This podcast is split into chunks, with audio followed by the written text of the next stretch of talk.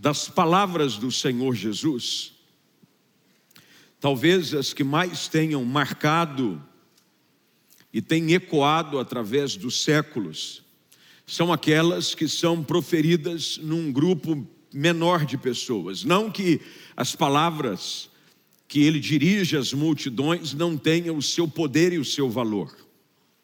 Mas Jesus tem uma característica muito peculiar de ministrar de uma forma particular, com palavras bem direcionadas à nossa realidade. Seria muito diferente, ou por exemplo, se nós estivéssemos aqui conversando, eu com você, numa conversa mais particular e íntima. Eu poderia estar dirigindo palavras que se encaixariam mais dentro daquilo que você está vivendo. Você falaria qual é a sua realidade, qual é a sua luta, qual é o seu problema, e eu poderia, à luz das Escrituras, quem sabe, ministrar algo mais especificamente ao seu coração. Quando nós ministramos é, diante de uma igreja, diante de uma congregação, é óbvio que as palavras não se perdem, aliás, nenhuma palavra volta vazia, a palavra do Senhor sempre vai cumprir o que apraz a Ele que se cumpra. Mas a palavra, ela é de uma certa forma um pouco mais generalizada. Mas quando falamos no particular, nós procuramos falar de uma forma mais precisa ao coração da pessoa. E Jesus assim fazia. Jesus falava na calada da noite a um homem que era membro do, de uma grande facção, se assim pode se dizer, da religião da época, chamado Nicodemos um doutor da lei, e ele falou palavras que hoje nós sabemos de cor, que talvez o versículo do Novo Testamento mais conhecido seja João 3,16, porque Deus amou o mundo de tal maneira que deu seu Filho unigênito, para que todo aquele que nele crê não pereça, mas tenha vida eterna. Foi dito para um homem, sozinho. Revelações, as quais impactam a nossa vida, foram ditas na particularidade, na intimidade da caminhada com os discípulos. E essa é exatamente mais uma realidade disso que eu estou falando. Jesus fala sobre o poder da fé, o que ela é capaz de realizar, de uma forma mais intimista para os discípulos. Ele é motivado a falar isso porque ele é provocado pelos discípulos a explicar o que estava acontecendo. E eu queria que você entendesse isso. Deus, ele reage às nossas provocações de diálogo. Quando você busca entender coisas de Deus, ele se manifesta a nós. Às vezes você não ouve Deus porque você não o busca.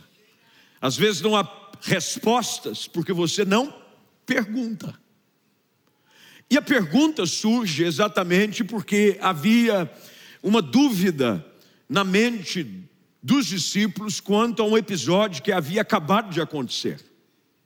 Nos versículos que antecedem o texto que nós acabamos de ler, Jesus havia passado e liberado uma palavra de maldição sobre uma figueira, porque ele vai buscar nela algum fruto, ele estava com fome, verso de número 12, traz essa narrativa de que eles saíam de Betânia e Jesus teve fome e viu à distância uma figueira cheia de folhas, isso quer dizer que ela estava saudável, ela era uma árvore propícia a frutificar, mas ele foi ver se encontraria alguns figos para comer. No entanto, só havia folhas, não era tempo de dar frutos.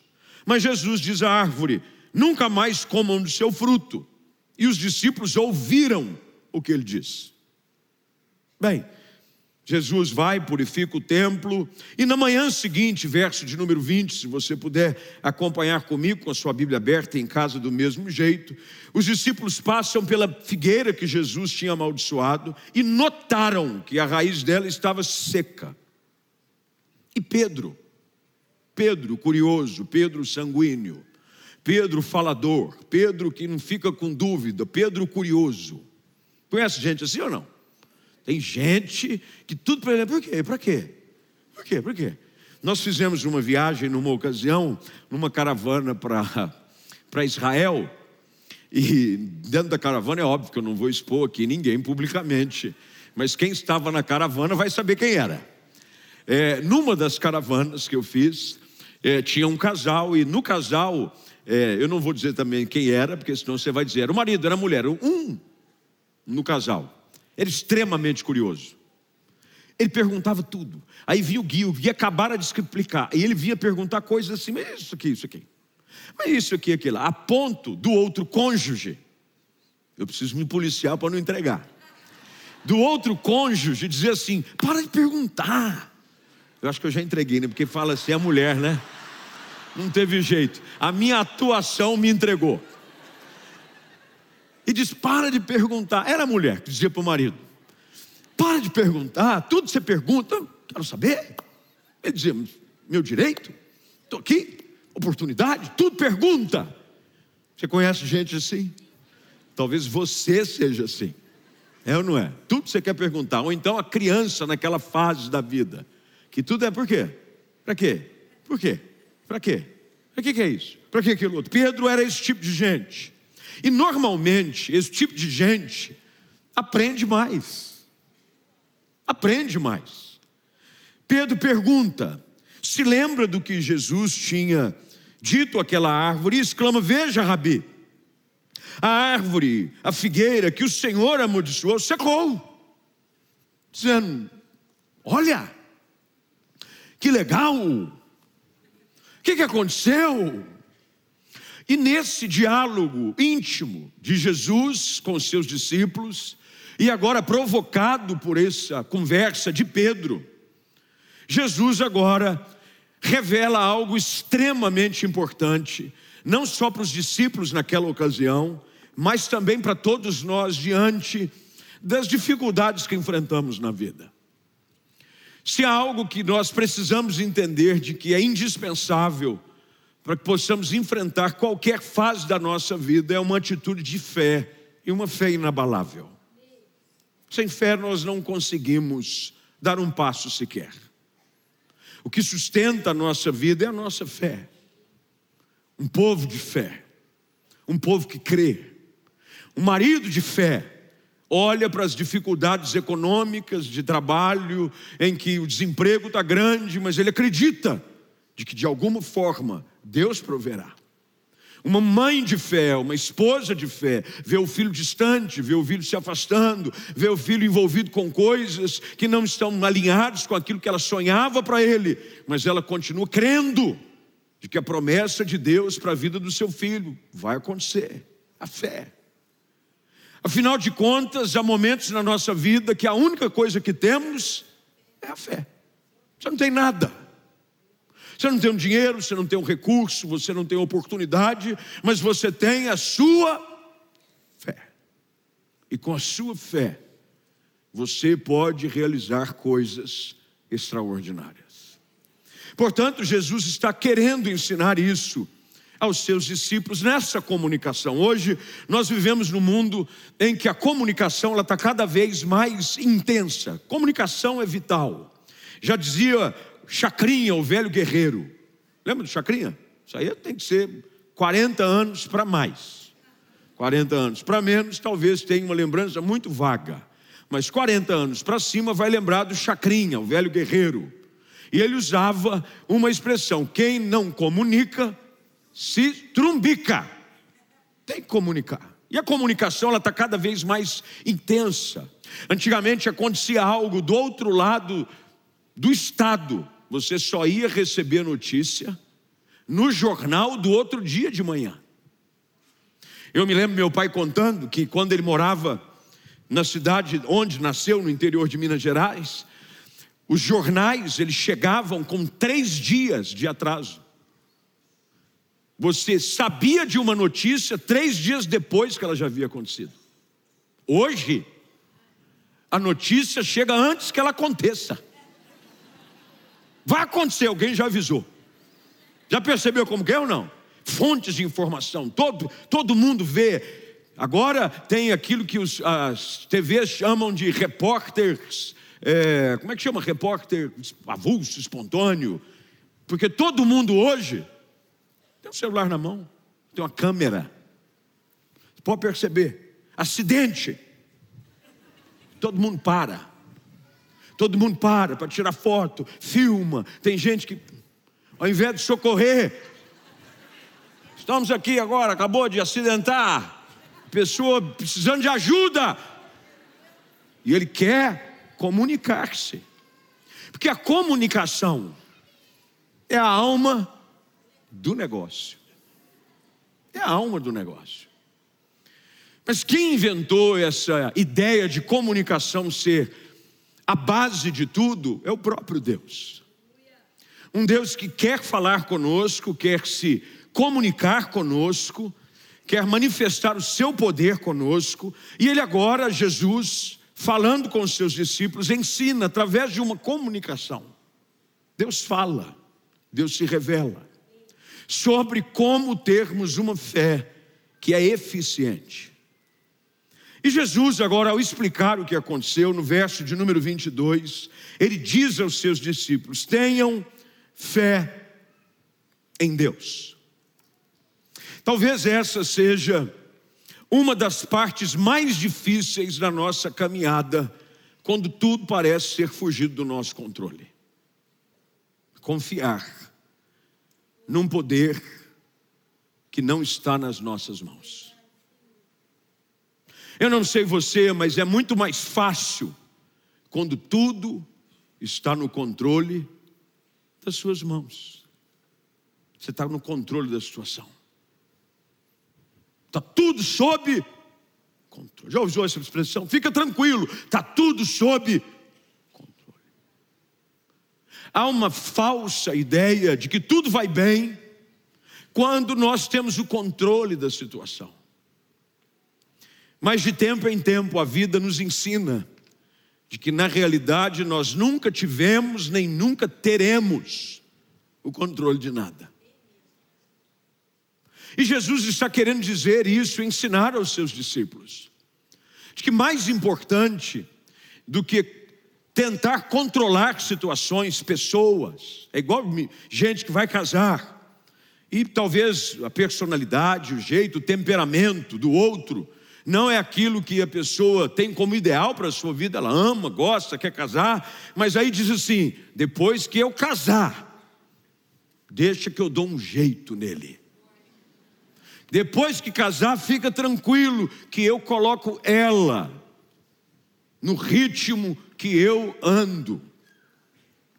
Alguém precisa dizer para essa pessoa que isso é lenda, isso não existe a tendência é piorar, mas a gente acha. Jesus está dizendo, diante das impossibilidades da vida,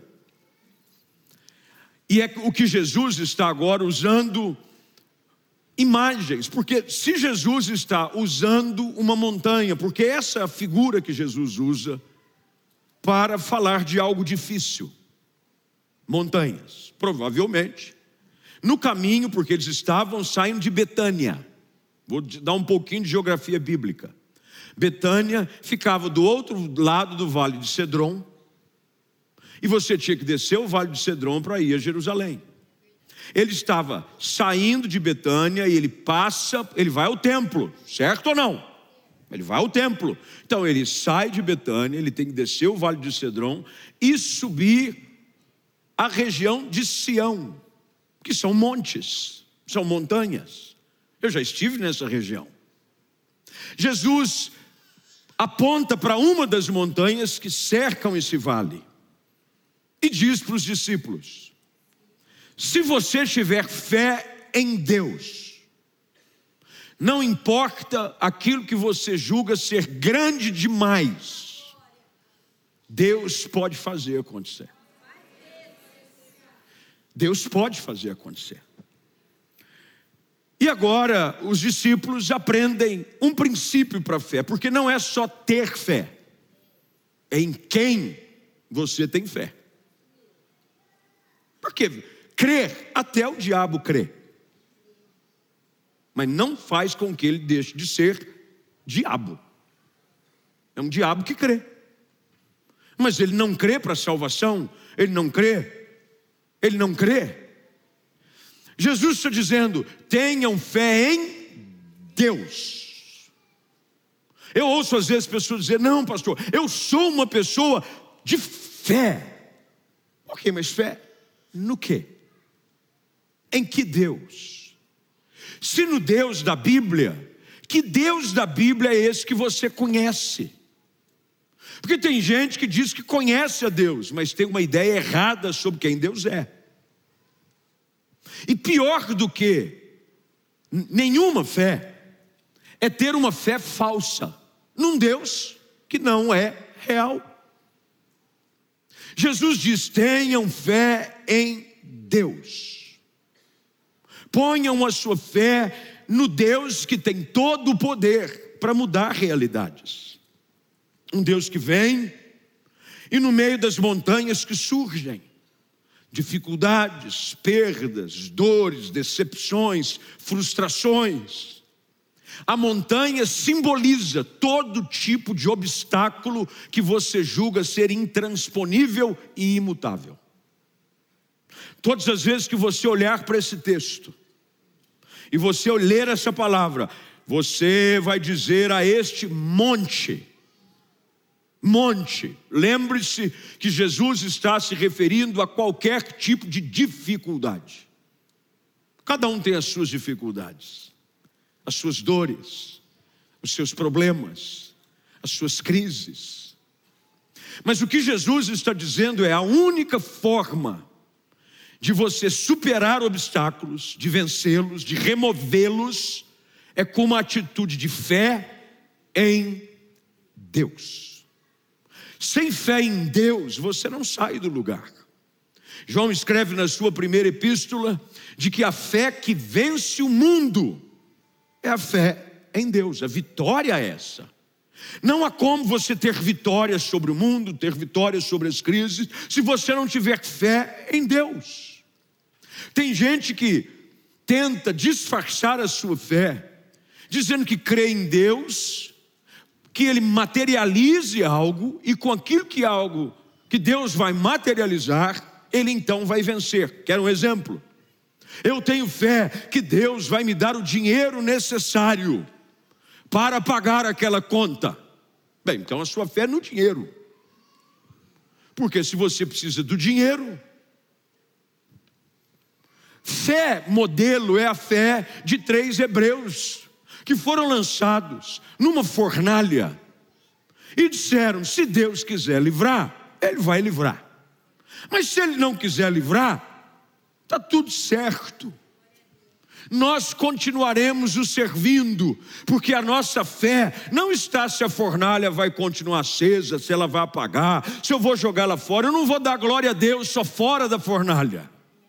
Eu vou aprender a dar glória a Deus até dentro da fornalha uma fé em Deus. É uma fé de que tenha consciência de que nas mãos dele eu estou seguro, não importa o que aconteça. Quando eu confio em Deus, eu não agora mais estou à mercê das circunstâncias. Eu estou nas mãos do Senhor. E nas mãos dele eu estou seguro. Eu tenho fé de que a minha vida em Jesus, o vento sopra, a luta vem, a adversidade surge, mas a minha fé em Deus, ela é poderosa, não importa as circunstâncias, para me fazer vencer em cada adversidade. Jesus então, com essa fé, que já agora está canalizada, canalize a sua fé em Deus, tire a sua fé que tem gente dizendo, economia, o dólar baixou, hein? Irmão, até parece. Tem gente que nunca viu um dólar na vida. O único dólar que ele viu é o que ele põe na carteira. De ainda naquela época que ele torcia, usava a nota de um dólar como amuleto. Você podia ter trocado aquele um dólar e pelo menos tomado um pingado com pão na chapa com manteiga, que ia te dar mais bênção do que a nota dobrada dentro da carteira. Não é se o dólar vai aumentar ou vai diminuir. Não é se o emprego vai vir ou não vai vir. Você precisa canalizar sua fé em Deus, o provedor, o Jeová Jireh, aquele que não falha, o amplo supridor de cada uma das minhas necessidades em Cristo Jesus, de que nada falta quando tudo parece estar perdido, e nós cantamos aqui, ainda que a figueira não floresça, não haja frutos na vide, texto de Abacuque, todavia eu me alegrarei, porque eu sei que a minha fé está canalizada num Deus que é tudo o que eu preciso para cada momento que eu atravesso na minha vida. O que nos ajuda em momentos difíceis, de impacto, de perdas, de interrogações. Interrogações surgem, vêm para o nosso coração, vem diante de nós e nós não sabemos o que fazer. O que nos sustenta é saber de que Deus não falha nunca.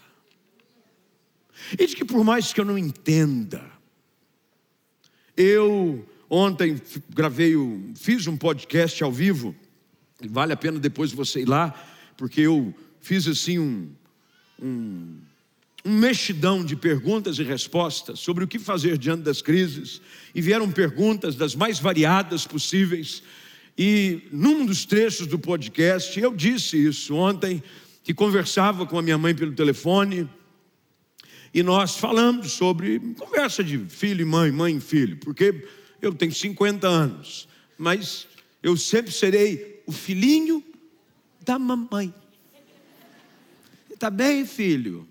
Como é que você está? Sua vozinha murcha. É, só falta perguntar: escovou o dente hoje? É ou não é, filho? E conversa daqui, colar. E na nossa conversa, nós falamos: é, é inútil tentar compreender algumas coisas nessa vida. Inútil. Tem coisas que nós precisamos receber as palavras de orientação do Senhor Jesus quando ele diz aos discípulos: O que eu faço hoje, vocês só vão compreender depois. E o depois nem nessa vida é, às vezes é no porvir. Você vai entender lá na eternidade. Porque se você quiser entender, é como um professor de aritmética querer ensinar uma criança de dois anos cálculo matemático. A criança vai ficar olhando xy quadrado, A2 raiz. A criança, hum, nada. Porque a mente dele é muito maior do que a nossa. Jesus agora diz aos discípulos: tenham fé em Deus, canalizem a sua fé nele. Mas uma vez, tendo a fé canalizada no Senhor, depositada em Cristo, em Deus, ele agora diz no verso 23: Eu lhes digo a verdade. E se você puder grifar, grife isso. Eu lhes digo a verdade. O Deus que não mente, um Deus que nos ensina e um Deus que nos instrui na verdade. Eu lhes digo a verdade. Em algumas versões está em verdade, em verdade vos digo. Aqui está, eu lhes digo a verdade. Vocês poderão dizer a este monte: levante-se daqui e atire-se ao mar, e isso acontecerá. E Jesus está aqui nos ensinando de que a nossa fé ela precisa ser verbalizada. É uma fé que se transforma em fé operosa, uma fé que age, uma fé que se torna um discurso para a sua vida. Não é uma fé apenas que está internalizada, dentro de você, que você diz crer de um jeito, mas você vive de outro. Você diz crer de um jeito, mas o seu discurso é outro. Você crê que Deus vai te ajudar, mas o seu discurso diz que não vai. Você diz que Deus vai prover, mas quando a dificuldade surge, o seu discurso é de que vai faltar. Jesus ensina vocês poderão dizer. Se vai poder dizer, isso quer dizer de que é uma escolha. Eu posso ou não dizer. Mas a fé que faz a diferença é a fé que é verbalizada. Comece a dizer sobre a sua real situação, sobre os montes, sobre as dificuldades, sobre os problemas. Isso vai passar. Isso vai sair daqui e vai se lançar ao mar. Mar é um lugar profundo, amplo. Você sabia de que até hoje dizem que um dos lugares da onde há mais sucatas, aonde há mais lixo, é no fundo do mar? Até hoje, tem muita gente que usa, e essas agências que combatem é, poluição, está cada vez mais essa mentalidade ecológica, trabalham porque tem navios que jogam sucatas, jogam lixos, tem inclusive alguns lugares, algumas cidades, em que o esgoto ele é lançado lá dentro do mar. Eles fazem um, um, um esgotão, não, um cano, que ele vai Lá, ele não fica na praia. Apesar que vai que tem alguma coisa que sabe nadar. Eles jogam lá no fundo do mar. O que Jesus está ensinando aqui, e Ele próprio diz a respeito dos nossos pecados. O que a Bíblia diz sobre os nossos pecados? Foram lançados aonde? No mar do esquecimento. É você crer de que aquilo que você está vivendo agora, essa dificuldade, Deus em Cristo Jesus, pelo poder da sua fé e pela palavra que você tem autoridade em Cristo para liberar, pode tirar essa situação da sua frente e lançá-la para longe, a ponto de você não ver, e você enfrentar pelo poder de Deus.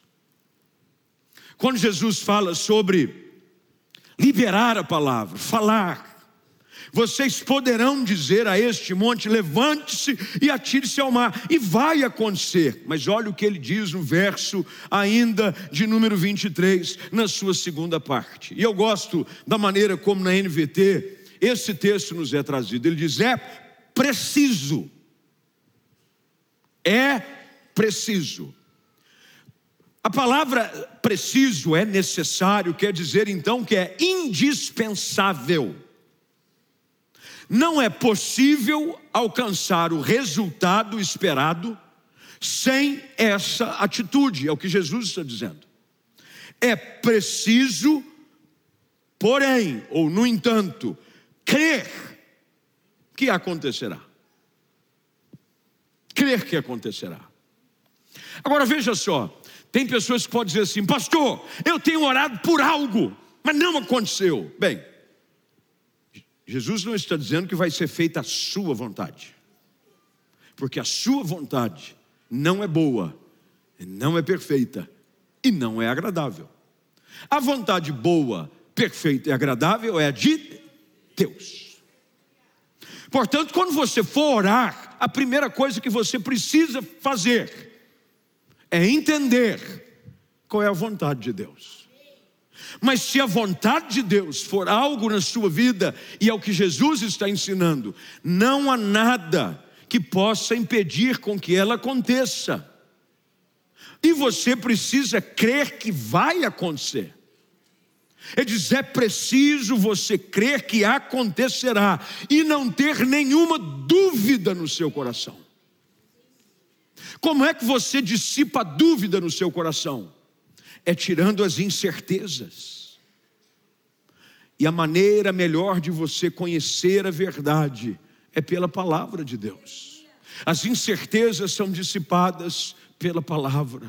Nos momentos de dor, de perda, nós temos que vir a palavra e encontrar nela a verdade da vontade de Deus que se cumpre na nossa vida e ela me sustenta, ela ancora a minha embarcação. Nas águas revoltas, nos ventos contrários, a âncora da nossa alma, diz a palavra. A esperança em Cristo me mantém seguro. Jesus está dizendo: Eu não posso ter dúvida no meu coração. E Tiago, na sua epístola, diz que quem duvida é como a onda do mar. Ó. Oh. Tem gente que duvida e é um crente onda do mar. Ele fica, ó, agora vai, agora não vai mais. Agora eu creio, agora eu não creio mais. Agora eu vou andar com Deus, agora eu não sei se vou mais. É crer sem duvidar de que tudo aquilo que Deus disse que faria, Ele fará. Ele disse que nos ajudaria em meio às lutas e perdas, Ele o fará. Quando a dor surgir e parecer querer dilacerar a nossa alma por dentro, Ele diz: Não tema, eu sou contigo, eu te ajudo, eu te sustento, eu te tomo pela tua mão direita. Deus ajuda, é crer de que isso vai acontecer. E é assim que Jesus está ensinando os seus discípulos: creia que vai acontecer sem dúvida no seu coração. Isso não quer dizer de que a dúvida não vai querer encontrar espaço. Ai, pastor, eu estou com uma certa dúvida. Não, não é pecado você ter dúvida. O pecado é a dúvida te controlar. Aprenda isso. Quer dizer, ai, estou com uma dúvida. Será que... Se você tem dúvida, vá para a verdade. Quando você duvida de algo, opa, vou para a Bíblia. Ah, tem alguma coisa aqui que está me tirando um pouco da certeza. Vai para a palavra. E você conhece a verdade, e a verdade te liberta da dúvida, a verdade te liberta do medo, a verdade te liberta das suas inseguranças. Você não pode permitir com que a dúvida assuma as rédeas do seu coração. Você diz dúvida aqui não. A minha vida é dirigida pelo Senhor. Não há dúvida alguma que vai encontrar espaço para fazer morada no meu coração. Eu creio que Deus vai me abençoar. Eu creio que a minha família será salva. Eu creio que todos os planos de Deus para minha vida vão se cumprir. Todos eles. Até aqueles que a gente gostaria que fosse de outro jeito. Eu sei que você tem alguns planos que você julga ser melhores do que o de Deus. O qual você às vezes deve ter pensado: poxa, se ele tivesse pedido a minha opinião, eu até tinha dado assim algumas dicas. E olha, não se sinta assim, mal, ao pensar desse jeito, porque de vez em quando eu penso também. Eu digo, oh, Deus, eu sei que o Senhor é o cara, mas poxa, não podia ser. E aí, com a jornada da vida, a gente vai entendendo de que nada com que Deus permite acontecer na nossa vida é para o nosso mal. Nada.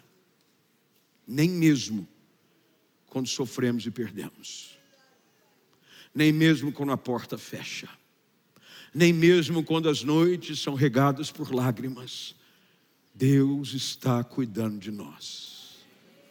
E nós não podemos, porque o diabo é sagaz, ele é astuto. Ele vai querer usar essas situações para fazer com que a dúvida encontre abrigo na sua alma. Ele vai dizer: está vendo? Que Deus é esse que se importa com você que diz que permitiu isso e não fez aquilo outro. Você tem que fazer como Jesus disse na conversa com Pedro, porque tem gente que acha que Jesus repreendeu foi Pedro. Não, Jesus repreendeu foi a palavra que vinha através de Pedro. Quando Jesus disse: Arreda-te, Satanás. Você sabe que de vez em quando alguns sentimentos e dúvidas e pensamentos que querem ocupar a sua mente, roubar a sua fé, surgem. A sua postura deve ser: arreda-te, Satanás. Arreda-te. O Senhor te repreenda. Não vou ser preso nesse pensamento antibíblico, nessa mentira. Eu creio que Deus é fiel. Eu creio que Deus é bom em todo tempo. E de alguma forma, mesmo se eu entender a vontade dele para a minha vida, sempre é a melhor. Jesus está dizendo: não tenha dúvida. E Jesus termina, e eu termino porque o meu tempo está terminando. Diz: digo-lhes, se vocês crerem que já receberam, qualquer coisa que pedirem em oração, lhes será concedido. O que Jesus está querendo dizer é o seguinte: olha, e Jesus, ele dá o exemplo. Jesus é o nosso modelo perfeito em tudo. Oração de Jesus no Getsemane. Jesus é quem? O Filho de Deus.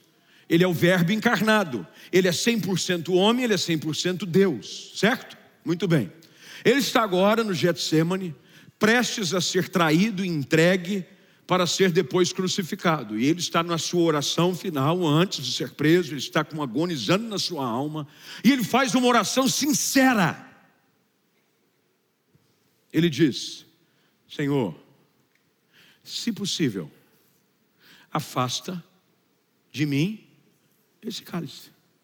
Mas que não seja feita a minha vontade, mas a tua. Ele se rende à vontade. Bem, os fatos continuam se desenrolando. Os soldados chegam. Pedro, o mesmo da pergunta, está com uma espada. Os soldados vêm tentando prender Jesus. O que, é que Pedro faz? Tira a espada e dá uma de espadachim, gospel ungido. E ele arranca a orelha de Malco. Mas ele não queria arrancar a orelha de Malco. É que o Malco, meio Matrix, ó. Ele queria dar na cabeça, ó, arrancar a cabeça. Você já viu alguém falando, não, eu só quero arrancar um talinho da orelha. Ou igual como campineiro diz aqui, né? Um lei. Campineiro usa muito. Antigamente usava mais essa expressão, né? Me dá um lei. Lei, para quem não sabe, está acompanhando online, é um pedaço. Me dá um lei. Não é leio, é lei. Me dá um lei. Me dá um lei. Pedro não queria arrancar um lei da orelha de Maico, ele queria arrancar a cabeça de Malco inteira. Jesus diz: guarda, quem vive pela espada, morre pela espada. Se eu quisesse, ele diz, eu daria uma palavra, e viria uma miríade de anjos. Mas o que Jesus está dizendo? Não é o que eu quero. É o plano de Deus que importa. Um plano que envolve dor, que envolve morte, que envolve perda, mas que é plano de Deus, que traz glória, que tem propósito. E Jesus está ensinando aqui: ore em harmonia com o coração de Deus. Eu não sei quais são as montanhas, quais são as lutas, quais são as dificuldades, os obstáculos que você está tentando vencer. Pelo seu próprio braço, pelo seu próprio esforço, pelo seu próprio argumento, pelo seu poder de persuasão e convencimento. Mas Jesus hoje lhe trouxe aqui, colocou você online para dizer: tenha fé em Deus. Tenha fé em Deus, num Deus que é bom, num Deus que é amor num Deus que não falha, num Deus que tem propósito em tudo, num Deus que está agindo em nosso favor e que afirma através do seu servo apóstolo Paulo, ao escrever a carta aos Romanos, lá no capítulo 8, verso 28, de que tudo coopera para o bem dos que amam Deus. E que você viva essa fé de forma visível, verbalizada, declarando a vontade de Deus na minha vida é a melhor sempre. Mesmo sem entender, mesmo em meio a dores, mesmo em meio a lutas e perdas, eu não duvido, Senhor, no meu coração, de que os montes que surgem, eles se removerão, e eu verei o teu agir. Um Deus que pega os montes e vai tirando do lugar e vai movendo para que o seu povo, para que você experimente o seu cuidado em toda a caminhada.